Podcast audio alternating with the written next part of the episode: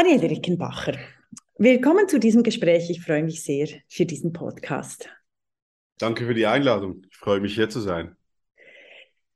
Die erste Frage ist wie immer ein bisschen, where do you come from? How did you get there? Also wie kommt ein kluger Schweizer Bub zu den Nahoststudien mit Auszeichnung und Expertise auch in der geopolitischen Sicherheitspolitik? Erzählen Sie mir ein bisschen von Ihnen selber.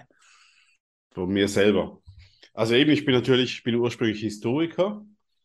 Also äh, ich habe auch, dazu habe ich noch äh, Bibelwissenschaften und Politik und äh, jüdische Studien studiert, mhm. auf Bachelor- und Masterstufe.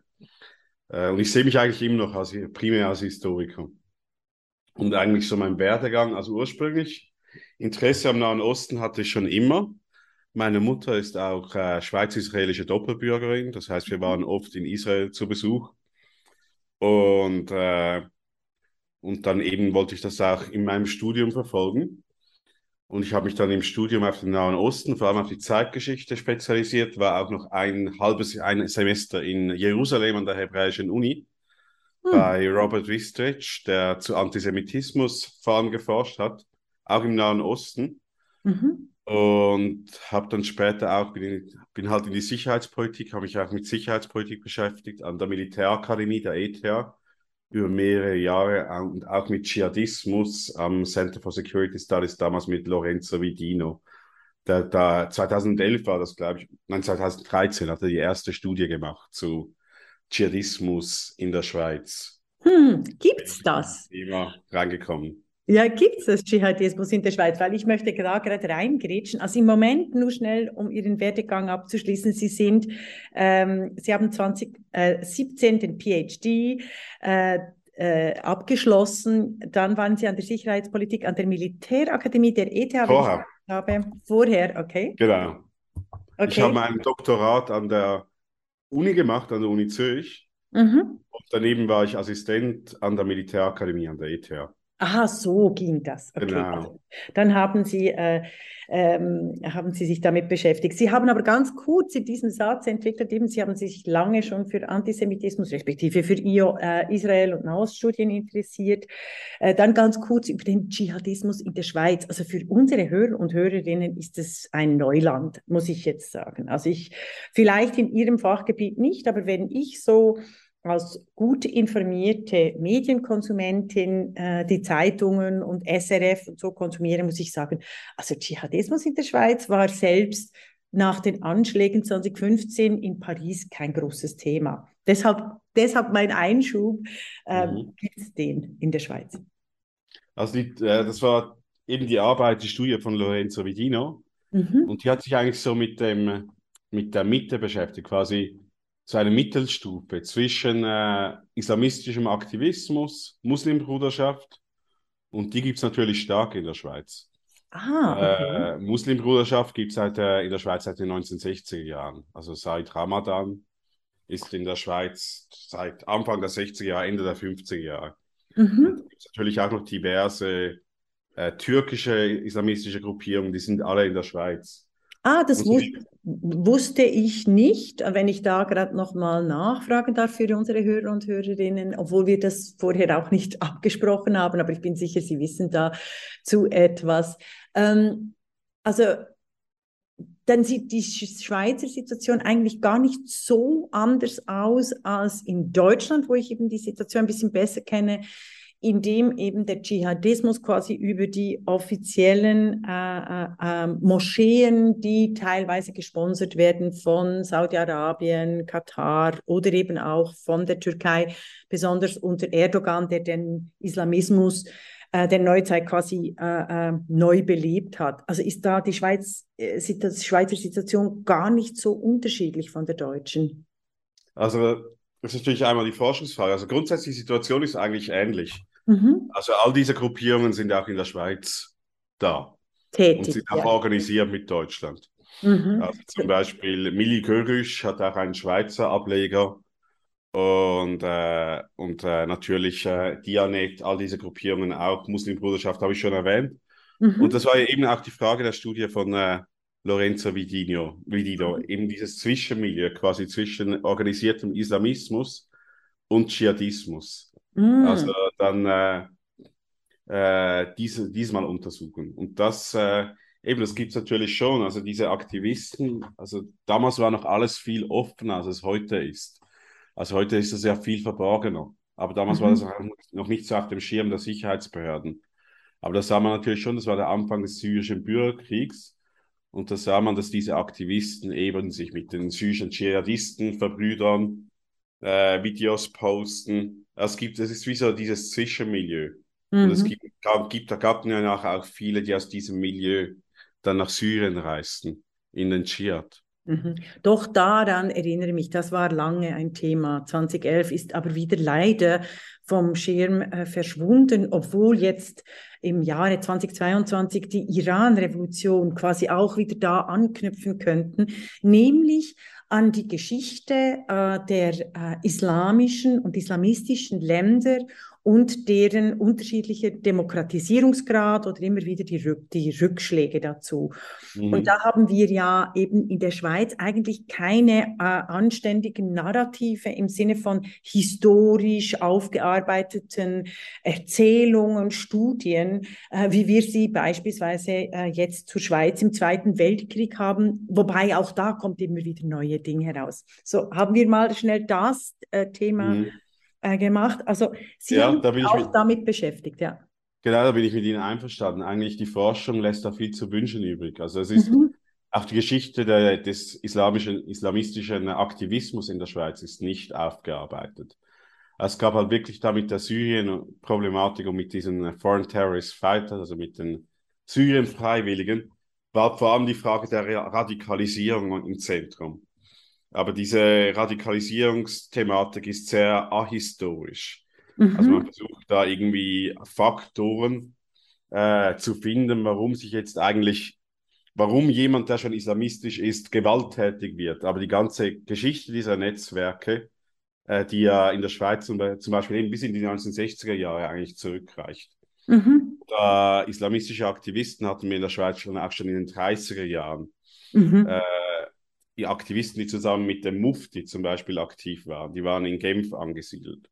Ja, und, und da müssen Sie für unsere Hörer und Hörerinnen, möchten Sie da schnell die Schlaufe machen, weil äh, das ist vielen nicht bekannt. Also ich weiß, auf was Sie ansprechen. In den 30er Jahren neben die, äh, der Mufti, der in Genf ansiedli, äh, äh, ansässig war, dass Sie vielleicht da ganz kurz die Geschichte dazu erzählen. Also der Mufti selber war nicht in Genf ansässig, aber ein ganz enger Mitarbeiter von ihm, nämlich Shakib Aslan, der war seit den, der war deutscher Agent im ersten, er war ja für Deutschland, für die deutsche Propaganda gearbeitet im Ersten Weltkrieg und war dann seit Ende des Ersten Weltkriegs in der Schweiz und hat eben eigentlich mit dieser palästinensischen national, aber auch schon islamistischen Bewegung zusammengearbeitet von Genf aus. Mhm. Und, natürlich gegen, gegen die Staatengründung Israels gerichtet, genau. eine mögliche Staatengründung Israels äh, nach der Balfour Declaration 1917. Genau.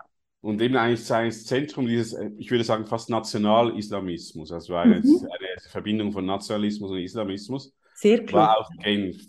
Ja. Äh, und eben da gibt es zwar ein bisschen, aber quasi eine Gesamtdarstellung oder wirklich eine Aufarbeitung der Schweiz, äh, des Themas Schweiz und Islamismus äh, gibt es nicht. Und es mhm. ist leider, ist leider nicht nur in diesem Thema so. Also ich denke, in der Schweiz gibt es sehr viele Lücken in der Aufarbeitung der politischen Geschichte der Schweiz. Mhm. Also seit dem Zweiten Weltkrieg. Da sind die mhm. Lücken sehr groß. Und das also vor allem in diesem, in diesem Bereich.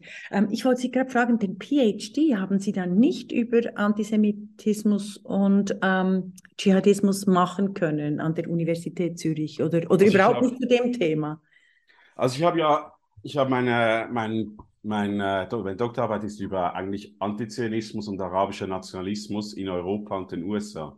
Mhm. Also es geht darum, über, über wie arabische nationalistische Gruppierungen eigentlich äh, halt, äh, halt in Europa aktiv waren und hier quasi äh, Public Diplomacy oder Public Advocacy, also quasi eigentlich Propaganda organisiert haben in Europa mhm. und den USA. Und das ist sehr interessant, weil zum Beispiel in den USA hab ich, hab ich, hat man zum Beispiel mit kirchlichen, eben christlichen Kreisen zusammengearbeitet, protestantischen und in Europa eben zuerst mit der extremen Rechten und später auch mit der Linken nach 1968 stark. Und diese Netzwerke habe ich verfolgt. Mhm. Und das war natürlich auch eben eigentlich der Grund, warum ich auch dann äh, an der Militärakademie war, dass natürlich diese Forschung ist nicht im Mainstream. Mhm. Also äh, das ist nicht äh, Forschung, äh, ja, mit der man, äh, viel, mit der man äh, sich viele Freunde macht an den Unis heutzutage. Mhm. Also als ich die Arbeit vorgestellt habe im Doktoratskomitee der Uni Zürich, da war dann auch eine Kritik, es sei zu polit, also es sei zu äh, politisch, zu politisch, das heißt natürlich übersetzt zu politisch un, ungewollt. und, äh, und, und eine andere Kritik war, ich, ich sollte Michel Foucault einbinden. Und ich sollte quasi eigentlich den ganzen, die ganze Perspektive umkehren und angucken, warum, warum diese arabisch-nationalistischen Kreise ungerechtfertigt quasi in den Blick zum Beispiel der Sicherheitsorganik haben. Oder Sicherheitsbehörden. Sicherheitsbehörden. Sehr, ja, ja, sehr, sehr spannend. Also Sie haben ein, ein ganzes Bündel an Sprengstoff, sowohl puncto historischer äh, Quellen, die Sie bearbeitet haben und Geschichte, als auch jetzt auf die Zeitgeschichte hingewiesen. Ich möchte es schnell ein bisschen entbündeln und noch zurückkommen auf den Gegenstand Ihrer Forschung, äh, der tatsächlich auch für mich als Historikerin bekannt ist, äh, weil ich mich mit globaler Geschichtsschreibung auch auseinandersetze, dass äh, eben in den ähm, 30er Jahre die Verknüpfung von islamistischem Nationalismus, wie Sie es so schön gesagt haben, und den Rechtsextremen sehr eng war, äh, mit dem Ziel, äh, Juden weltweit aus, Juden und Jüdinnen weltweit auszurotten. Das ist auch dokumentiert, das wird am Rande oft auch formuliert. Das aber im Zuge der ähm, äh, Entnazifizierung und der 1968er Bewegung, die sich als Söhne und Töchter der Nazis gegen ihre Nazis äh, ähm, Nazi-Väter quasi wehren wollten. Interessanterweise aber quasi den Nazi-Duktus oder viel von der Rhetorik des, ähm, des Antisemitismus wieder übernahmen, gegen den Staat Israel richteten und äh, sich für die äh, sogenannte Befreiung, in Anführungszeichen Befreiungsnation und politische Organisation von Palästina einrichteten. Also ich mhm. möchte diese Geschichte auch für unsere Hörer und Hörerinnen, die das so selten hören, dass aber eigentlich die Geschichte, die Geschichten sind, die auch dokumentiert und mit Quellen belegt sind, äh, äh, die bekannt sein sollten, die aber in den Medien einfach nicht aufgenommen werden. Nämlich dieser Zusammenhang des äh, sehr wohl der äh, grassierende Antisemitismus der Nationalsozialismen, äh, der Nationalsozialisten sich bis ähm, äh, bis heute durchzieht, einfach, dass die politischen Lager gewechselt haben. Ich möchte hier ganz kurz anfügen, noch für meine Hörer und Hörerinnen, die wissen das, weil ich darüber einen Vortrag gehalten habe.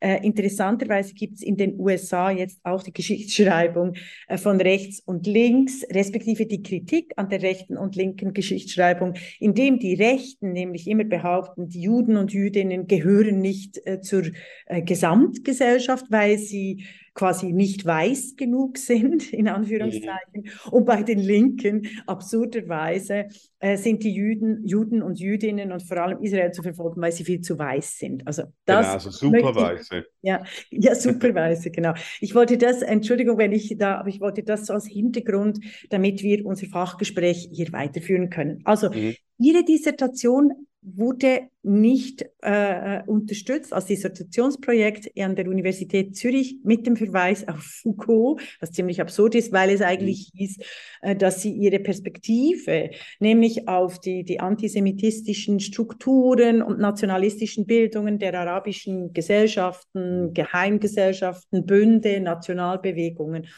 äh, untersuchen sollten. Sehr spannend. Was, genau. wie, wie haben Sie, also was hat es mit Ihnen als, als Person gemacht, aber auch mit Ihrem Forschungsgegenstand? Haben Sie dann Verbündete gefunden elsewhere? Also, also natürlich, meine Arbeit wurde betreut von Hans-Lukas Kieser. Mhm. Äh, Hans-Lukas Kieser ist ein Experte für den armenischen Genozid oder besser gesagt ein Genozid an den Armeniern. Ah, sehr Und schön. auch, ja. also akademische Unterstützung hatte ich eigentlich immer, das war nicht das Problem. Ah, sehr gut. Und auch ja. äh, Erik Petri war mein Zweitbetreuer in, äh, mhm. vielleicht kennen Sie ihn an der Uni Basel, ja. jüdische Studien. Von dem her hatte ich eigentlich nie ein Problem. Und es war eben nicht, auch ein Glück, dass es solche Persönlichkeiten gibt an der Uni. Mhm. Aber eben, es gibt halt diese, es gibt halt starke Tendenzen an, der, an den Unis, äh, stark, äh, halt stark, was wird gewünscht, was wird gewünscht an Forschung. Mhm. Und wenn man halt dem nicht entspricht, dann ist es halt schwer, äh, zum Beispiel eben äh, Forschungsunterstützung zu, äh, zu erhalten. Äh, das ist halt, ist leider die Situation an den Unis, dass es mhm. sehr, sehr starke Paradigmen gibt. Und mhm. wer diese herausfordert, wird, äh, macht sich nicht unbedingt Freunde. Nein, äh, und das entspricht der Polarisierung in der Gesellschaft, weil wir sind unterschiedliche Generationen.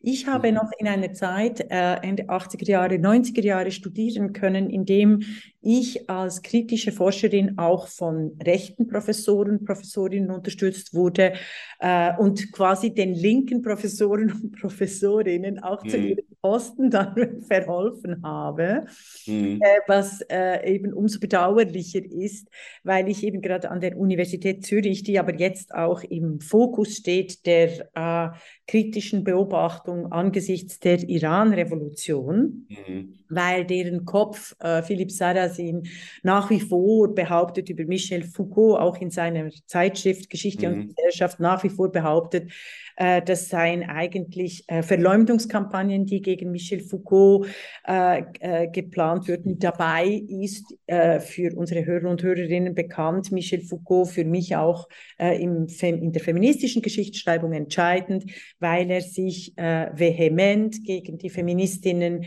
1979 mhm. gewandt hat, ähm, mit dem Argument, sie seien islamophob, wenn sie den Hijab nicht freiwillig mhm. tragen würden, womit wir jetzt im November 2022 mitten in einer aktuellen Zeit äh, geschichtlichen Revolution befinden, weil tatsächlich jetzt allen klar ist, dass der Hijab und äh, dass der Hijab nicht einfach eine Perlenkette ist, sondern ein äh, strukturelles Unterdrückungssymbol äh, äh, und ein Unterdrückungsfolterinstrument äh, für die weibliche Mehrheit im Iran.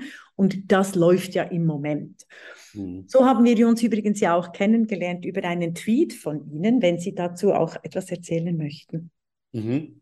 Also eben, ich war natürlich eben, ich habe das natürlich auch erlebt. Also Foucault ist natürlich, eben ist, äh, ohne Foucault geht es fast nicht, an der Uni Zürich eine, also in Geschichte zumindest eine Arbeit zu schreiben. Es ist, äh, Foucault ist der, die große Eminenz und die graue Eminenz und natürlich auch andere Figuren, die die mit äh, Foucault, die Ähnliches vertreten, zum Beispiel Edward Said, ja, mhm. ist auch, äh, ich, ich habe sogar ein, ich glaube, ein Seminar zu, äh, ich, ein, ich war zu Postkolonialismus auch genommen, zu Edward Said und das, bin ich heute noch überrascht, da denke ich auch manchmal an meine Ausbildung zurück, mhm. dass wie wenig Kritik ich gehört habe während meinem Studium. Mhm. Also eigentlich all die Kritik, all die Debatten musste ich mir nachher anlesen. Das sagt mhm. natürlich auch über die, etwas über die Qualität eines Studiums aus. Der Forschung. Wenn man, wenn man keine Debatten hört. Mhm. Also wenn die Leute einfach so vorgesetzt werden, als wäre das einfach die nackte Wahrheit. Aber ja, natürlich, eben Foucault ist natürlich, eben ist einer dieser Begründer dieses Islamogauchisme. Mhm, eine genau. wichtige Figur. Also er hat eben hat da enthusiastisch für die Revolution geschrieben. Also für die oh. Revolution in Iran. Damit genau, für die iranische Also 1979. Also die ganze französische Islamoguschist, also die linke Szene in den 70er Jahren, für unsere Hörer und Hörerinnen sehr wichtig zu wissen, war äh, äh, enorm, ähm, äh, hat Khomeini unterstützt, hat alle auch linksextremen äh, und eben islamistischen Bewegungen unterstützt mit dem Argument, äh, eben antikolonial zu sein und quasi die kulturellen Eigenheiten der unterschiedlichsten Länder und Völker zu schätzen gegenüber dieser amerikanischen liberalen Demokratie, die ja nicht wirklich eine Demokratie sei. Laut dem, mhm. Die Suche nach Authentizität ist ah, bei der Linken ja stark. Nicht immer das Authentische und das Authentische ist das Islamische. Mhm. Und das können, Sie das schnell, können Sie mir da noch was erklären dazu? Weil das also das Authentische eben, ich meine, diese Idee ist ja, ich weiß nicht, ich bin, äh, ich bin nicht Philosoph, aber ich finde das sehr interessant, dass ich habe das, ich schreibe aktuell ein Buch zur Schweiz und Ägypten. Ah, sehr Und spannend. äh, dieses Authentische kommt jetzt zum Beispiel, kommt eben nicht nur bei den Islamisten vor, sondern zum Beispiel auch bei Nasser. Und da ist das authentische Ägyptische ist immer das Antiwestliche, das Nichtwestliche. Und Mhm. das war ja in Ägypten kein Konsens. Also es gab auch Leute, Intellektuelle, die sagten, wir sind eine mediterrane europäische Kultur auch. Mhm. Und Geschehe, ich meine, Ägypten hat viel, also eine gemeinsame Geschichte auch mit, äh, mit Europa.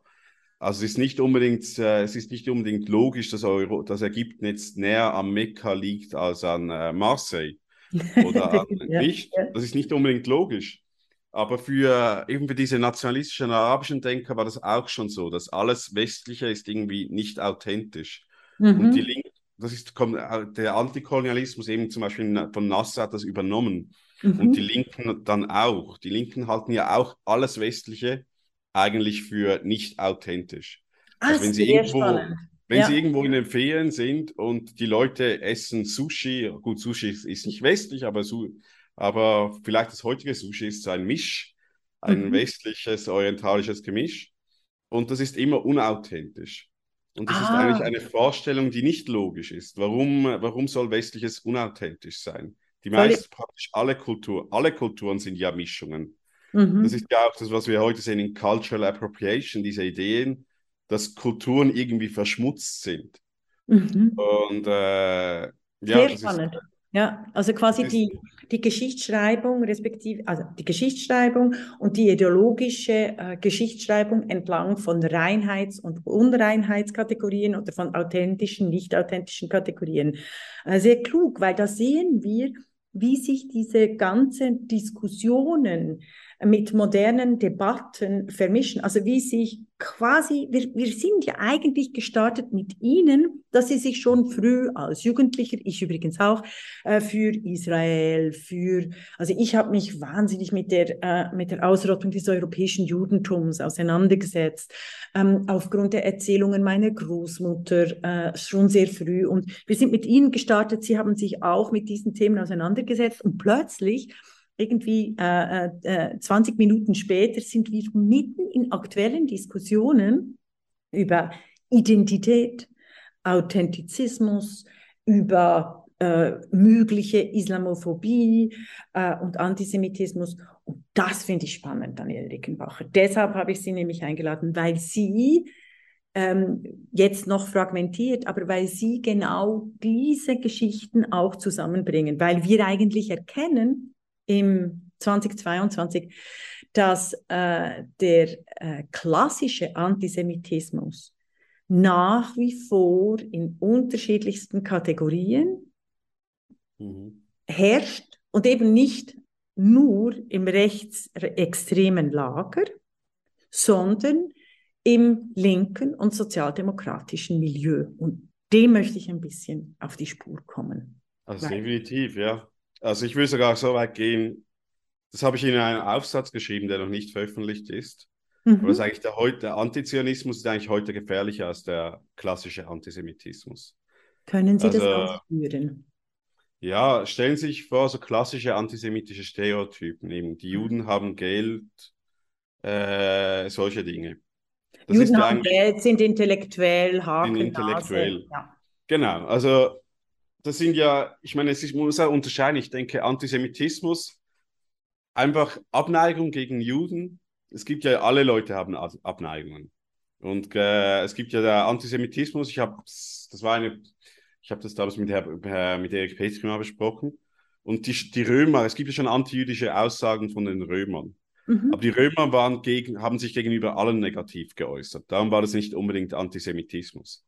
Mhm. Äh, aber und, da, und auch heute ist es so, ich meine, wenn jemand einfach klassischer Antisemit, Antisemit ist, hat das ja nicht unbedingt große politische Konsequenzen. Also antisemitische Klischees eben erwähnt. Genau, große, antisemitische hat's, Klischees. genau, hat es noch nicht große politische Nicht Konsequenzen. zwingend, genau. Nicht zwingend. meisten, Wann, wann werden die anti, diese antisemitischen Klischees links, rechts verschoben, authentisch, nicht authentisch, ähm, monetär, kapitalistisch, nicht kapitalistisch, westlich, nicht westlich? Wann werden die politisch gefährlich? genau. Und ich meine, so eine Verteidigung des äh, zum Beispiel an, Gegner Israels, Antizionisten, sagen ja oft, aber wir sind nicht Antisemiten. Das ist so eine klassische Verein äh, Verteidigungspolitik. Aber ich würde sagen, Antizionismus, wenn man das, sich das ja zu Ende denkt, wenn man sich zum Beispiel denkt, eben die Auslöschung des Staates Israel, das ist ja eigentlich ein Genozid. Mhm. Also es gibt keine, es gibt keine, es gibt keine, es gibt kein, man kann, man kann sich das nicht irgendwie ausdenken, ein existierender Staat gegen den Widerstand der Leute, der, zumindest, zumindest der Juden, die dort wohnen, diesen Staat auszulöschen, das geht nicht ohne massive Gewalt. Mhm. Also man spricht hier von einem Genozid oder einem Genozidwunsch. Mhm. Oder man ruft und, zu einem Genozid auf in den arabischen Ländern, indem man beispielsweise den Staat Israel nicht als Staat anerkennt. Genau. Und wenn man sagt, er existiert nicht, dann heißt es ja, er ja. soll nicht existieren. Also, äh, also ist es eigentlich die Aufforderung äh, zu einem Genozid. Und das, da muss ich sagen, eben, eigentlich ist es eher, die Antisemiten sollten sich eher verteidigen im Sinn, wir sind nicht Antizionisten, aber Antisemiten mhm. als, die Antisemi als die Antizionisten, aber wir sind nicht Antisemiten, weil eigentlich in der Konsequenz der Antizionismus zu Ende gedacht ist heute eigentlich schlimmer als der klassische mhm. Antisemitismus. Mhm. Obwohl natürlich beide miteinander verwandt sind. Also ich möchte genau. nicht sagen, der Antizionismus hat nichts mit Antisemitismus zu tun. Ja. Aber sehr klug. Ich muss schnell eine Minute das äh, zusammenfassen. Also in dem Sinne, dass die modernen zeitgenössischen Debatten auch in unseren aufgeschlossenen Medien, beispielsweise die Süddeutsche Zeitung oder der Tagesanzeiger, also ich erwähne einfach die Zeitungen, von denen ich die Position weiß, die gerade im Kulturbetrieb denn äh, die antizionistische äh, Politik vehement verteidigen, indem sie sie nicht antizionistische Politik nennen, sondern Anti-Israel-Politik. Sie gehen oft nicht mal so weit äh, in der Selbstanalyse, sondern sie nennen es eine berechtigte Israel-Kritik. Wir haben dies ähm, äh, und diese Israel-Kritik, die äh, äußert sich eben eigentlich im Kern dann als der Wunsch nach Auslöschung des Staates Israel. Implizit natürlich nur ich finde es spannend, dass dieser Gedanke einfach nicht nur nicht Mainstream ist, sondern äh, von, von uns Intellektuellen getragen wird. Also ich also in den USA bin ich da ein bisschen beruhigter. Da gibt es wirklich ganz viele Universitäten, die viele wichtige Studien dazu gemacht haben. Ich äh, liebe auch Barry Weiss, äh, das Buch über ähm, Antisemitism in the US, oder? Also das ist eines mhm. der Standardwerke, äh, weil auch dort der größer geworden ist. Ich bin einfach fassungslos, dass das äh, in diesen ganzen Debatten um jetzt auch angesichts der Iran-Revolution 2022 nicht diskutiert werden. Haben Sie dazu eine Erklärung? Also es nicht diskutiert wird, dieser mhm. genozidale Wunsch nach Auslöschung Israels. Ja. Ähm, ja, also, das ist so wie. Ja, also, offensichtlich meine ich, wissen Sie. Also sie wird ja immer nur implizit und es wird ja immer verbrämt. Genau, es ist nur implizit. Ja, also, äh, ja, da haben Sie natürlich recht. Dieser Gedanke wird nicht ausformuliert, es wird nicht, äh, die Konsequenzen werden nicht ausformuliert, was denn das heißt. Also wenn man auch, es gibt ja, wenn man sagt zum Beispiel, ja, man möchte einen binationalen Staat, es gibt ja auch so von linker Seite manchmal die Forderung nach einem binationalen Staat. Da muss man auch natürlich die, zum Beispiel die ganze Geschichte, wie es Minderheiten ergangen ist, nicht nur den Juden im Nahen Osten äh, in den letzten 100 Jahren oder seit den Pogromen an den Armeniern in den 1890er Jahren. Also eigentlich Minderheiten im Nahen Osten, die keinen bewaffneten Schutz hatten durch einen Staat, wurden massakriert in den äh, letzten 130 Jahren. Mhm. Also diese Forderung, wird, es wird ja immer der Kontext ausgeblendet. Also es ist, äh, und es wird so getan, als wäre das quasi eben eine saubere, quasi ein, ein, das etwas Sauberes, der Antizionismus, das ganz was anderes ist als Antisemitismus. Aber wie gesagt, eben wenn man diese Konsequenzen eigentlich wirklich, wenn man diese Debatten zu Ende denkt, dann ist es eigentlich äh, sehr Schlimmes, was da gefordert wird oder was da gedacht wird. Mhm. Und was ja auch überhaupt nicht konform geht mit dem Völkerrecht. Also man kann ja nicht Staaten auslöschen. Mhm. Das ist ja auch lustig, dass von dieser Seite oft das Völkerrecht bemüht wird, aber, aber mit Völkerrecht geht das auch überhaupt nicht konform, bestehende Staaten auszulöschen. Mhm. Und ich finde es interessant zum Beispiel im Vergleich zur Ukraine jetzt, mhm. weil in der Ukraine denkt man diese Dinge oft zu Ende was man in Israel nicht macht. Mhm. Also es wird ja durchaus gesagt, eben Putin hat ja auch in seinen Reden gesagt, es gibt keine Ukraine historisch. Äh, dieses Land hat keine Geschichte, es gibt keine Ukrainer etc. Und es wird verstanden, dass das im Prinzip, dass das eine Forderung nach einem Völkermord ist. Mhm. Und das ist ja auch, äh, und äh, eben die, die Russen gehen ja auch mit großer Brutalität vor mhm. in der Ukraine. Aber dass das, dass das auf der anderen Seite in Israel diese, eben dieses Verleihen der Geschichte oder sagen oder behaupten, es, es, dieser Staat existiert nicht, äh, dass es eigentlich auch eine Förderung nach Völkermord ist, dass wir nicht, diese Konsequenz wir nicht zu Ende gedacht. Mhm. Ich finde es sehr spannend. Ähm, wir haben noch nicht erklären können, weshalb dies angesichts äh, von Israel eben nicht stattfindet, medial, öffentlich an den Universitäten. Und meine Erklärung ist hier, äh, wie ich es am Anfang auch gebracht habe, ist, dass sich eigentlich die Geschichte des Antisemitismus so eng verschränkt mit zeitgenössischer Sprachideologie und Sprechakten, dass das Verheerende des strukturellen Antisemitismus, der sich eben aus äh, Israel-Kritik versteckt, also überhaupt nicht gesehen wird oder gesehen werden soll. Mhm. Ja, das sagen ja viele, dass der Antisemitismus eben sehr wandelbar ist als Ideologie. Mhm. Ich meine, der Antisemitismus ist ja diese Verbindung, wenn der Begriff entsteht ja im 19. Jahrhundert und Antisemitismus die Verbindung von klassischem Antijudaismus und Rassismus. Ja. Das war ja eine Selbstbezeichnung der Antisemiten. Das ist ja ein positiver Begriff der Antisemiten. Ja. Der Antisemitismus war nicht immer ein negativer Begriff. Mhm, und heute ist natürlich auch, auch so. Ja, mhm, ja heute ist natürlich ja. auch so. Der Antisemitismus kann sich immer quasi an die aktuellen Moden heften. Und mhm. er kommt dann halt, äh, er kommt dann halt als Antikolonialismus daher in den 60er, 70er Jahren. Und heute halt auch viel über Identitätspolitik, äh, was Sie auch gesagt haben, eben über Woke, ist ja, kommt auch, hat der Antisemitismus diese Eigenschaft, sich immer, immer neu zu mutieren. Also alles verändert sich, aber es bleibt im Prinzip gleich. Hm, das ist sehr, sehr spannend. Ähm, liebe Daniel Rickenbach, wir machen in einem zweiten Teil weiter mit der Geschichte Schweiz und Nahost. Da sind wir nämlich nicht dazu gekommen. Und wir machen auch in einem zweiten Teil weiter äh, in der Frage der Wissenschaftspolitik und der Sicherheitsexperten, äh, wie sie die Geografie politischen Lagen einschätzen, welche Forschungs- und Archivmöglichkeiten sie haben. Äh, ich mache hier einen Schluss und ich freue mich äh, auf den zweiten Teil, den wir jetzt auch gerade anschließen werden, eben über das Thema der quasi historischen Aufarbeitung ihrer Arbeit und ihrer Biografie, äh, der Geschichte Schweiz und Nahost und der ähm, möglichen Sicherheits- und Geopolitik. Bis dann, bis zum zweiten Teil, Daniel Kinbacher. Ich danke Ihnen. Willkommen, wir sind hier im Podcast mit dem äh, klugen Daniel Rickenbacher, Historiker.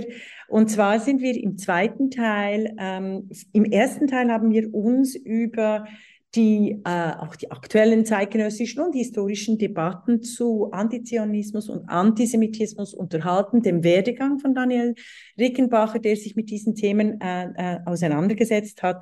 Wir fahren hier jetzt weiter und ich möchte meine erste Frage, die ich eigentlich zu Beginn stellen wollte, wie ich es Ihnen gesagt habe, äh, Schweiz und Nahost. Also die Schweizer Geschichte und die, die Nahost-Geschichte, die sind auch eng verschränkt. Seine lange Geschichte, erzählen Sie uns doch einige Highlights Ihrer Forschung und, und aus Ihrem Wissen. Ja, eben Schweiz und Nahosten, also ich kann die, es gibt äh, Leute, die gehen bis zu Regula zurück, bis zur Thebäischen Legion. Mhm. Also, äh, aber ich glaube, man muss nicht so weit zurückgehen. Ja. Äh, im, interessant ist jetzt im 19. Jahrhundert, als sich viele Schweizer in Ägypten ansiedeln. Hm. Also in Ägypten gab es eine große schweizerisch-ägyptische Gemeinschaft. Die gibt es heute eigentlich so nicht mehr. Ja. Aber vielleicht, vielleicht ist das ein guter Einstieg. Und diese Gemeinschaft war sehr wohlhabend, die kam zu Reichtum mit dem Baumwollhandel. Also das sieht man auch ein bisschen Globalgeschichte halt mit dem amerikanischen Bürgerkrieg war das die Baumwolle aus dem amerikanischen Süden nicht mehr äh, vorhanden. Und äh, da stieg Ägypten zum, glaube ich, größten Baumwollexporteur auf. Und viele Schweizer waren da beteiligt. Also da kann man sagen, eben, da beginnt so die moderne Verstrickung der Schweiz mit dem Nahen Osten, mit dieser schweizer-ägyptischen Gemeinschaft. Und die war der Schweiz auch sehr wichtig, also der offiziellen Schweiz, der Außen, in der Schweizer Außenpolitik. Und diese, diese Gemeinschaft wurde auch schon eigentlich Opfer von dem, was wir schon besprochen haben, Authentizität. Also in, äh, in den 50er, in den 50er, 60er Jahren eben mit diesem arabischen Nationalismus, eben vor allem unter Nasser, wurde diese Gemeinschaft ist gegangen, wurde vertrieben. Also die, hm. die, wird, die Unternehmen wurden halt verstaatlicht ja. und die ökonomische Grundlage äh, ja. wurde entzogen. Also oh. darf, ich, darf ich schnell nachfragen? Also der Baumwollhandel oder einfach überhaupt die schweizerisch-ägyptische äh, äh, quasi Delegation äh, äh oder Ablage in, in äh, Ägypten hat tatsächlich bis in die 50er Jahre gut überlebt, einigermaßen, also mit allen Erst- und Zweitweltkriegen während ist das genau, so? also, hm. also diese, genau, Baumwollhandel war wichtig, aber diese, hat sich, diese Gemeinschaft hat sich auch natürlich diversifiziert, die hat auch andere Dinge gemacht, also auch zum Beispiel Gruppa ist vielleicht, es gibt immer noch das Café Gruppa. Ah, äh, ja. Und das ist, waren Tessiner Auswanderer. Also mhm. die waren in ganz vielen äh, Geschäftszweigen tätig. Aber ja. Baumwolle war wichtig, der Baumwollexport. Was meine Theorie bestätigt, dass eigentlich die ganze Weltgeschichte auch als Schweizer Geschichte erzählt werden absolut, kann. Absolut, absolut. das würde ich äh, unterschreiben, ja. ja. Das müssen das wir vielleicht, müssen wir vielleicht eine äh, gesonderte Podcast-Serie erfüllen. Weil ich bin äh, in Venedig auf einen Herrn Stucki gestoßen, der den internationalen ähm, Getreidehandel äh, wirklich zum Multimillionär und zum großen Geschäft gemacht hat, von Venedig aus auch ein, ein einfacher Schweizer. Also so hat es begonnen. Also die Schweizer Schweiz war da schon stark äh, involviert, aber sie wurde dann, genau. also die Schweizer wurden dann aufgrund des Nationalismus von Nasser, Nasser war aber äh, links, wenn ich mich richtig erinnere, oder? Nein, Nasser war, ja, also Nasser war links. Also er war in den 30er Jahren war ein, war ein Anhänger der eigentlich der faschistischen Gruppierung in Ägypten. Mhm. Äh, und, äh, und hat auch sehr junges Ägypten, hieß die Bewegung. Ja. Und die war, die war, die war sogar, die hatte sogar eine Delegation an, äh, in Nürnberg. Also sie waren ah, wirklich sehr profaschistisch, da war Nasser in den 30er Ja, also Jahren. überhaupt nicht äh, links, sondern sehr rechtsextrem, ja. Mhm. Auf eine Art, ja. In den ja. 40er Jahren hat er mit der Moslembruderschaft dann mitgemacht, auch bei Parlament, paramilitärischen Gruppierungen. Und dann in den 50er Jahren hat er sich halt an, diese, an diesen Antikolonialismus angeheftet. Aber eben, ich finde, ich finde, heute wird ja oftmals so links und rechts wird das Chiffre benutzt für links ist gut, rechts ist böse und dann sagt man so links, rechts. Aber all diese Begriffe funktionieren eigentlich nicht. Also, äh, genau in den postkolonialen oder kolonialen äh, Diskussionen. Sehr spannend, ähm, weil, weil da gibt es auch eine ganz heftige kulturpolitische Auseinandersetzung.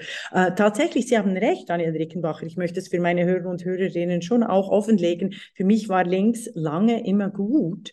Also in der Geschichte, gerade in der Geschichte dem, des Nationalsozialismus, weil die, die, die Nationalsozialisten natürlich als erste neben den jüdischen äh, Mitbürgern und Mitbürgerinnen die Kommunistinnen und die Sozialistinnen äh, ermordet, mhm. also gefoltert, ermordet oder eingekerkert haben.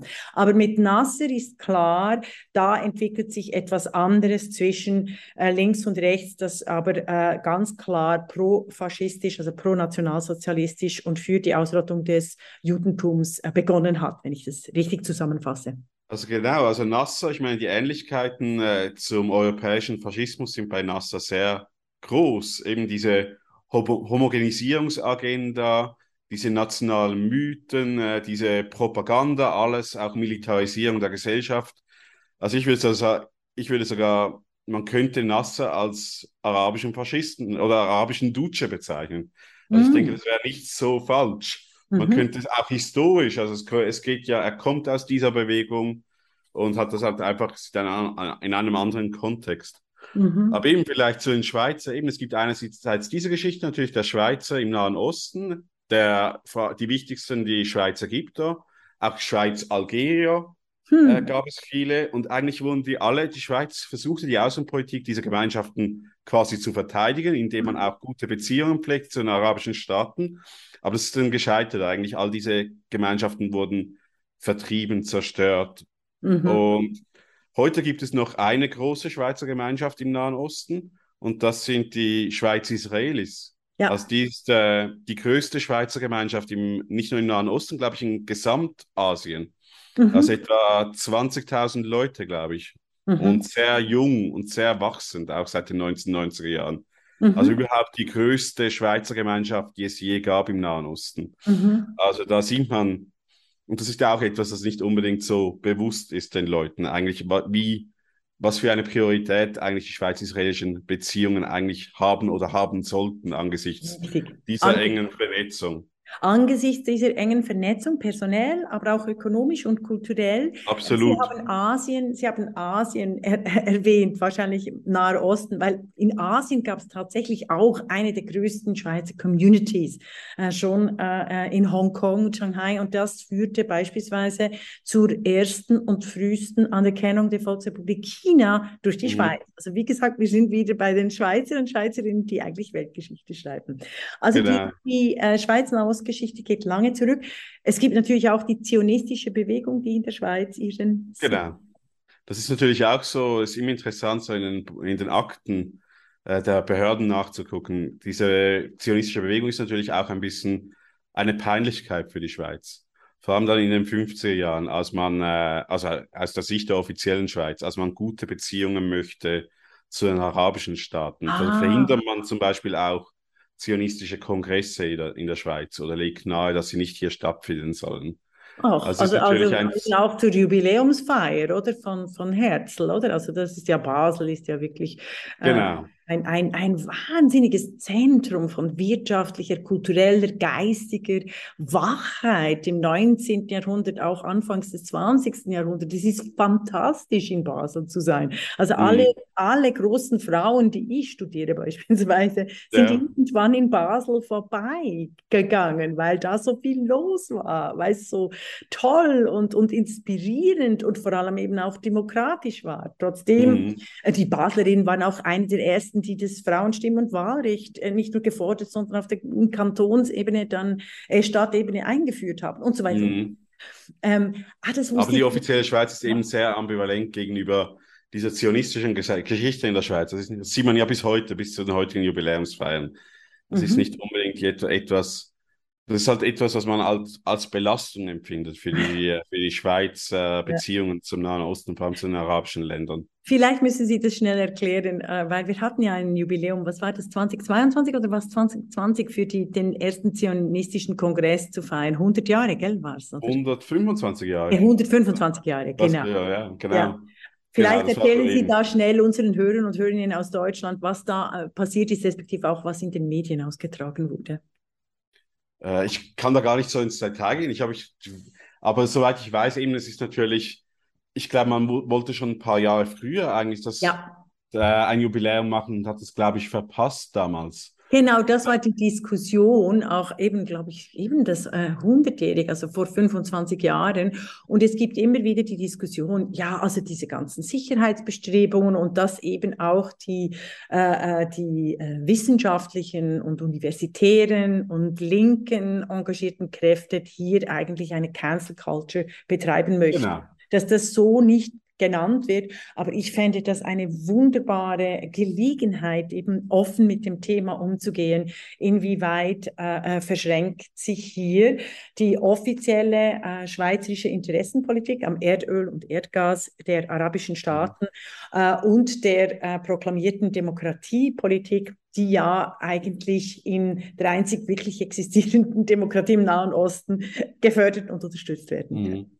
Das vielleicht noch als Klammer äh, äh, zu zeigen, äh, äh, wie, wie seltsam diese Debatten laufen.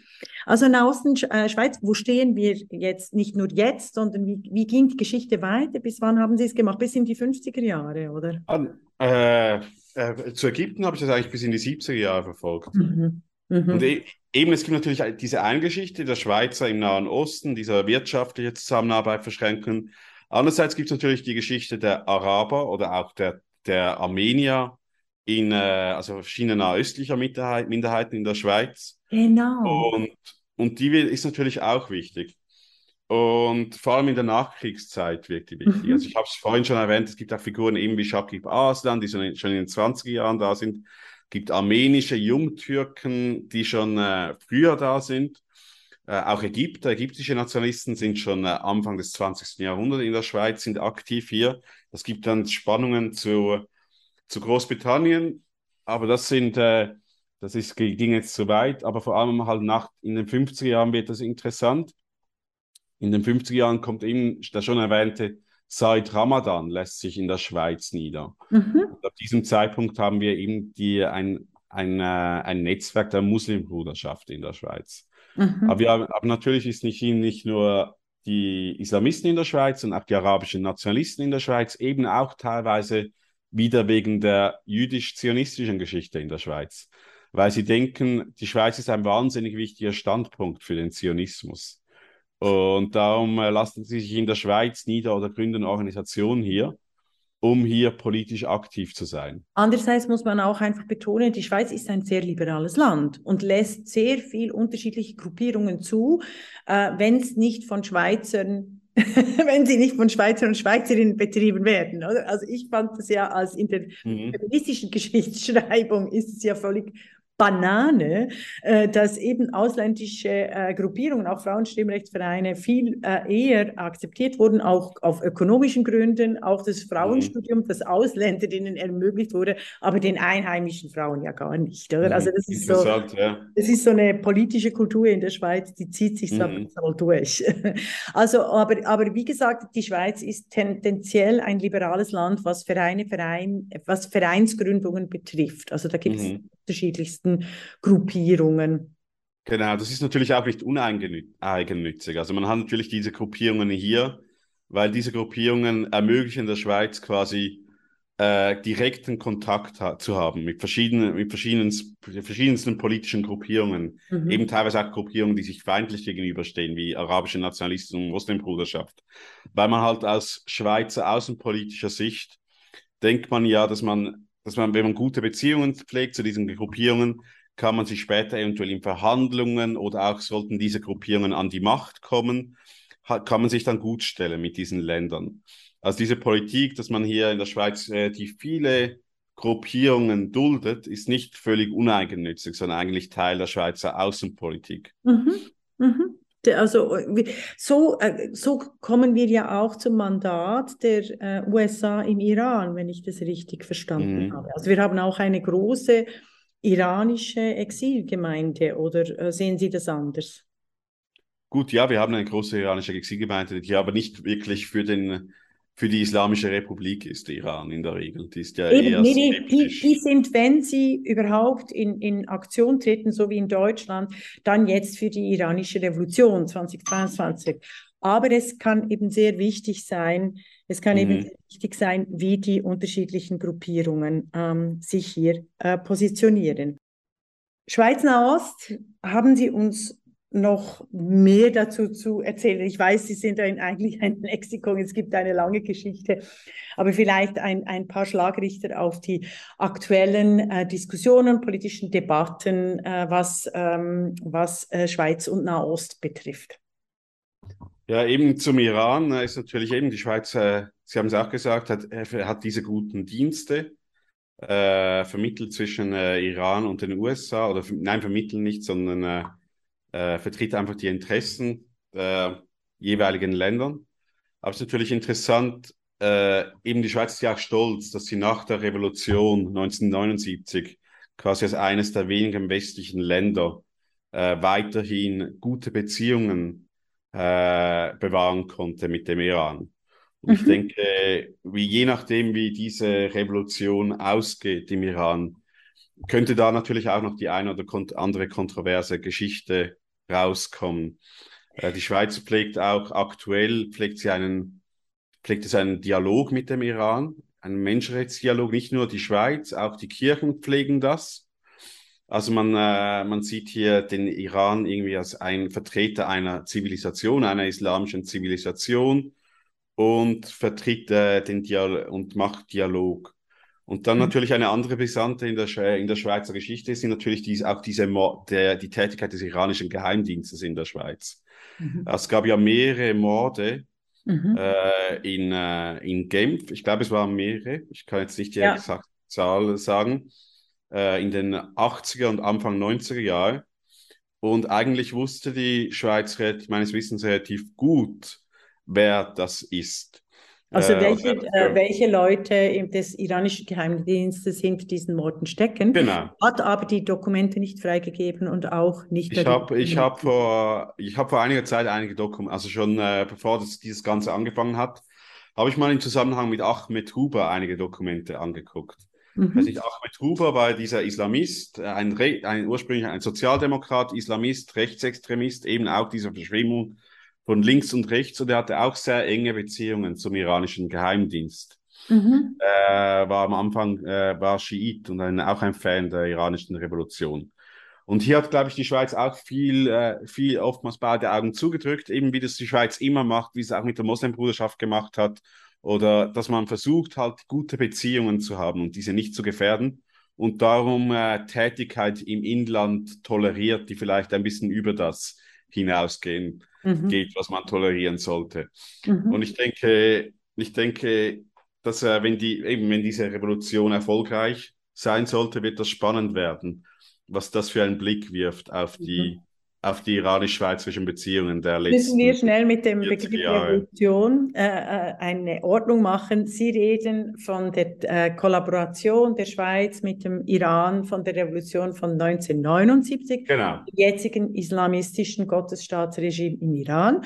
Genau. Und wenn Sie von der Revolution heute reden, reden wir natürlich von der von Frauen initiierten und jetzt von den jungen Menschen getragenen Revolution 2022, die vom äh, islamischen Gottesstaat mit aller Brutalität, Gewalt und Folter niedergeschlagen wird. Es werden Tausende von Todesurteilen erwartet im, auf Twitter, also alle Organisationen, Menschenrechtsorganisationen stellen sich auf äh, äh, die Position, dass das iranische Regime unter keinen Umständen unterstützt werden darf, weder finanziell noch materiell noch in irgendwelchen äh, Artikeln, da es sich tatsächlich um ein ähm, äh, antidemokratisches, menschenauslöschendes Regime handelt, das die eigene Bevölkerung äh, foltert, ermordet und vergewaltigt. Und äh, erst vor zwei Wochen äh, kam eine UN äh, Resolution durch in Genf, eingebracht von der deutschen Außenministerin Annalena Baerbock, äh, die aufgrund des Drucks in den sozialen Netzwerken von Ihnen, von mir, von ganz vielen Exilorganisationen der Iraner und Iranerinnen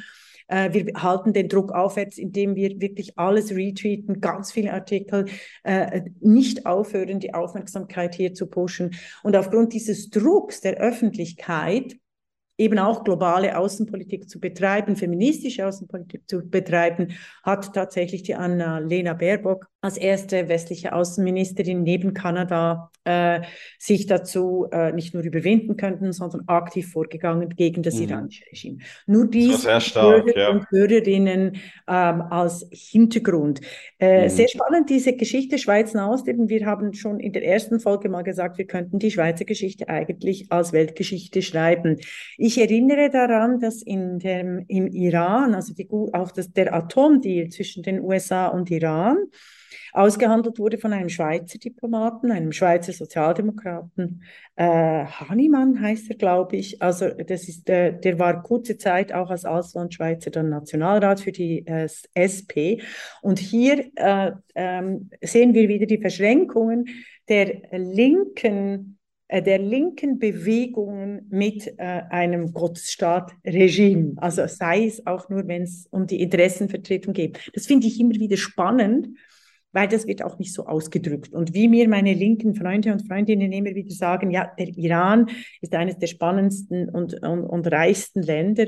Ich kenne auch ganz viele, ähm, die jedes Jahr regelmäßig in den Iran gereist sind und somit mhm. natürlich auch das Regime mhm. unterstützt haben, was sie in den 90er Jahren nach Südafrika nie getan hätten. Das finde ich auch mhm. einen spannenden Unterschied, dass der mhm. äh, äh, Rassismus oder Sexismus in, in gewissen Ländern sofort erkannt wird und auch angeprangert, zu Recht angeprangert, dass eben aber Iran irgendwie hier immer außen vor stand. Ja, eben, genau, das ist, man hat diesen Doppelstandard auf der Linken ganz offensichtlich. Es ist eben, äh, man, äh, man operiert eigentlich, man ist, man ist nicht universalistisch generell auf der Linken, sondern man hat je nach, je nach Kultur äh, vertritt man unterschiedliche Werte und haben die Menschen auch unterschiedliche Werte. Also was man selber nie für sich selber äh, wollen würde, das dürfen andere durchaus ertragen, eben wie zum Beispiel die Frauen im Iran. Also ja. ist natürlich, das hat eben auch mit dieser Authentizitätsideologie zu tun. Mhm. Also man glaubt, irgendwie ein Kopftuch, das sei jetzt für die iranischen Frauen, sei das irgendwie authentischer und darum gerechtfertigter als, als, äh, als für die als für die Schweizer Frauen zum Beispiel. Mhm. Also es sei eben vergleichbar mit einer Perlenkette, was völlig Ja, per, mit einer Perlenkette. Oh. Also eben wirklich eigentlich dieser Ethnopluralismus ist ja eigentlich links. Ich habe immer im Studium gehört, Ethnopluralismus sei rechts, aber ich habe immer gedacht, das kann ja nicht so stimmen, weil immer, also diese Idee eben, dass es authentische, un, äh, quasi eben authentische Kulturen gibt mit unterschiedlichen Rechten und unterschiedlichen Orten, wo sie hingehören, das ist ja eigentlich sehr stark auf der Linken vertreten. Definitiv. Und es ist ein eigentlicher Rassismus, so wie ich das in, von äh, vielen Autorinnen in den USA äh, gelesen habe, die dann sagen, also eine Vergewaltigung an einer weißen Frau wird geahndet, aber eine Vergewaltigung, äh, sprich Zwangsehe in islamistischen äh, Gesellschaften wird dann eben als authentisch, wird nicht geahndet, äh, mhm. weil es dass Vergewaltigung gekennzeichnet wird. Also eigentlich ist es rassistisch. Ich finde, ich finde, ähm, wir müssten da wirklich noch länger darüber uns auseinandersetzen, weil Sie sind einer der wenigen auch im deutschsprachigen Raum, äh, äh die sich äh, zu diesen äh, Themen äh, äh, positioniert, auch als, als junger Wissenschaftler weil offensichtlich es ein Tabu gibt, äh, darüber zu sprechen, wie universell ist Demokratie und wie wichtig ist eine universelle Demokratie. Mhm. Ich habe äh, eine Frage, Sicherheitspolitik und Experten, Expertinnentum. Gerade angesichts von Iran, also die offizielle Schweiz wird tatsächlich Schwierigkeiten kriegen. Also das iranische Regime wird vielleicht nicht dieses Jahr untergehen, vielleicht auch noch nicht nächstes Jahr und es werden wieder Zehntausende, Hunderttausende Menschen vergewaltigt, gefoltert und hingerichtet vor unser aller Augen. Ich denke aber tatsächlich, die Tage des iranischen Regimes sind gezählt. Und die Schweiz wird sich da verantworten müssen. Also alle Länder eigentlich. Ähm, was läuft eigentlich falsch in der Sicherheitspolitik, dass all diese Ansprüche und Verteidigungen der eigenen westlichen Demokratien untergehen. Weil ich kenne viele Sicherheitsexperten und Expertinnen, die beispielsweise vor Putin schon seit 20 Jahren gewarnt haben, nicht gehört. Mhm. Ich kenne äh, sehr viele, die schon seit 20 Jahren, also seit spätestens 2001 gesagt haben, wir müssen äh, sofort einen ökologischen Umbau machen, unabhängig werden von den Erdölstaaten, weil das alles menschenrechtsverletzende äh, Diktaturen und Autokratien sind. Ähm, sie werden nicht gehört. Also was läuft eigentlich da schief? Also zu, zunächst mal an den Unis, was, etwas, was schief läuft, ist natürlich, es gibt eine Verbindung äh, von Forschung und Lobbyismus. Ah. Also äh, äh, es ist zuerst einmal so, stellen Sie sich vor, wenn Sie, ich mache jetzt Beispiel mit Russland, mhm. also wenn Sie Slavistik studieren oder studiert haben vor zehn Jahren, dann lernen Sie Russisch an einer, wahrscheinlich an einer russischen Uni, gehen Sie in den Austausch, Ihre, Ihre Uni hat ein Kooperationsabkommen äh, mit, einer, mit einer russischen Universität und das heißt natürlich schon, dass sie ihre Kritik, die Möglichkeiten ihrer Kritik äh, sehr eingeschränkt sind. Das mhm. heißt, wenn sie nicht richtig Russisch lernen können an einer russischen Universität und keine russische Forschungspartner haben, bekommen sie kein Geld, weil zum Beispiel der Schweizer Nationalfonds ihnen das Geld gibt, weil sie Ko Kooperationspartner haben. Also hier ist natürlich, und das gleiche Be Beispiel, Beispiel ließe sich mit, äh, mit der arabischen Welt machen. Die mhm. Leute haben in Damaskus studiert, Syrien. Mhm. Und das ist natürlich kompromittierend für und arbeiten später im Libanon oder so. Das mhm. heißt, es ist natürlich kompromittierend am Schluss für die eigene Forschungsfreiheit. Also mhm. Also diese enge Zusammenarbeit oder auch mit China ließ sich dieses Beispiel heute machen. Diese enge Zusammenarbeit von westlichen Universitäten mit autoritären Regimes ist ein Problem, würde ich mhm. sagen. Mhm. Man, und dann und dort werden natürlich die Experten rekrutiert. Und diese Experten gehen da nachher ins Außenministerium, Außendepartement oder in Thinktanks und sie sind eigentlich schon einerseits materiell kompromittiert, weil sie eben, sie müssen gewisse Meinungen vertreten, um überhaupt Karriere zu machen. und sind natürlich auch ideologisch oft kompromittiert. Das heißt, sie müssen gewisse Ideen übernehmen, um überhaupt auch Karriere zu machen. Das heißt, ich glaube schon, wir haben ein grundsätzliches Problem, wie wir Experten ausbilden. Mhm. Ich glaube, da fängt schon an. Mhm. Was auch sehr klug, sehr klug. Es ist ganz wichtig, äh, dies in Anbetracht ähm, der geopolitischen äh, Situation äh, zu sehen. Ich überlege mir gerade, wie das in den 80er, 90er Jahren waren. Ja klar, im Kalten Krieg war natürlich das Bewusstsein der Verteidigung der eigenen Interessen, die da auch universelle demokratische und kapitalistische Interessen waren, die mich, also ohne die ich überhaupt nie etwas hätte machen dürfen auf dieser Welt. Ähm, genau, und das ist äh, verkauft worden, also mittels, mittels der äh, globalen Freihandelsideologie, auch im Sinne nicht nur Waren, Dienstleistungen, äh, nicht nur Waren, Personen, Kapital äh, und sondern eben auch Dienstleistungen auszutauschen und zwar auf demselben Niveau, obwohl es äh, nie dasselbe Niveau ist, wenn es zwischen Demokratien und Diktaturen abläuft. Sehr klug. Ja, Absolut, ja. Da, da, da, ich glaube, es entsteht erst jetzt wieder ein Problembewusstsein. Mhm. Also, ich meine, es, es gibt, einerseits ist es ein Sicherheitsproblem natürlich, wenn man Forschung macht an einer ETH und dann äh, Studenten hat, die vielleicht an einer äh, chinesischen Militäruni sind. Das ist natürlich mhm. ein Sicherheitsproblem. Aber eben, ich glaube, es geht wirklich auch um diese allgemeine intellektuelle Kollaboration auch mit unfreien Staaten, unfreien Regionen, die problematisch ist ja. und die uns am Schluss beeinflusst.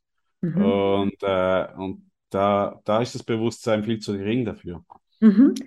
Ähm, meine letzte Frage ist, haben Sie für große geopolitische Herausforderungen des 21. Jahrhunderts wenigstens ein paar kleine Lösungsvorschläge? Sie müssen die nicht da präsentieren, aber einfach nur zum Sagen, ähm, haben Sie da nicht auch Ideen? Weil ich habe selbstverständlich äh, äh, äh, sogar auch große Ideen, wie, und die, die, die nenne ich zum Teil öffentlich, an denen bin ich am Erarbeiten, wie tatsächlich die, gerade die Europäische Union und die Schweiz als für mich sehr verteidigende äh, dem, westliche Demokratien, explizit westliche Demokratien, auch die USA, quasi gerettet auch ins 21. Jahrhundert überführt werden kann, selbst angesichts der digitalen Revolutionen, die eben auch geopolitisch äh, ganz große Umwälzungen mit sich bringen. Haben Sie da auch ein paar Lösungen? Also eben, ich glaube, ich glaube eben diese westlichen Werte, Pluralismus, äh, zum Beispiel Demokratie, ich glaube, die sind halt mittlerweile nicht nur gegen außen gefährdet, oder, sondern auch innerhalb der Länder gefährdet. Also äh, die eben für oder Meinungsfreiheit, Redefreiheit, das ist ja seit, ich würde sagen, seit dem Karikaturstreit ist das nicht mehr unumstritten. In äh, 2006 ist das, oder vielleicht auch schon seit Salman Rushdie ist das nicht mehr unumstritten. Ja, für unsere Hörer und Hörerinnen ganz kurz, Salman Rushdie äh, äh, der unter einer Fatwa stand für sein Buch Satanische Verse, Klammer zu, und 2006 der dänische Karikaturist in, äh, Karikaturistenstreit, äh, als äh, Mohammed wie äh, Jesus Christus, wie in alle Religionen völlig ver verhökert wurde und verpöbelt wurde, der dann quasi aber als Islamophob in die Geschichtsschreibung, in die mediale Beobachtung reinging. und der dänische Karikaturist, der erst kürzlich auch ermordet wurde und eben die, der quasi der Vorgänger war für Charlie Hebdo, äh, das große äh, Massaker an den, an den französischen Karikaturisten und Karikaturistinnen. Mhm. Mhm. Also dass die freie, quasi die freie, der freie Austausch oder die Verteidigung der universellen Werte hier ein, ein Knick erhalten hat. Genau. Und ich glaube, vieles, was man heute als Cancel Culture sieht, ist auch ein bisschen, da werden eigentlich Taktiken imitiert, die eigentlich von der islamistischen Bewegungen oder Bewegung äh, reingebracht wurden. Und, und äh, eben, ich denke, es ist einerseits wichtig, diese gegen innen zu verteidigen, diese Werte, mhm. aber auch eben das halt Demokratieren, dass man auch Außenpolitik halt breiter definiert. Ja. Außenpolitik darf nicht nur Wirtschaftspolitik sein. Mhm. Also ich denke, ich denke auch, es ist, wird oft dann von Realpolitik gesprochen. Aber ich glaube, es gerade in der Schweiz zum Beispiel, die Schweiz ist ja eine Demokratie, und ich glaube nicht, dass es demokratisch abgestützt ist, reine Wirtschaftspolitik zu betreiben ohne, ohne, ohne auf demokratische Normen Rücksicht zu nehmen. Mhm. Und ich glaube, da muss man äh, auch Außenpolitik breiter definieren und wirklich die Verteidigung halt des Westens und westlicher Werte ist ein zentraler Pfeiler der Außenpolitik. Mhm. Und ich glaube, da müssen die Demokratien halt mehr zusammenarbeiten. Definitiv, definitiv. Ich finde auch, äh, wir hätten ganz viel zu tun Daniel Rickenbacher. Äh, ich habe mich äh, sehr gefreut über dieses Gespräch. Wir werden sicherlich noch mal ein Gespräch führen, weil ich denke, wir sind in unseren äh, zwei Teilen gewissen Strukturmechanismen innerhalb der öffentlichen Debatte und auch der äh, demokratischen politischen Sicherheitspolitik auf die Spur gekommen, äh, die wir eigentlich noch weiter äh, verfolgen sollten. Daniel Rickenbacher, vielen, vielen Dank für dieses tolle Gespräch. Ja, vielen Dank auch.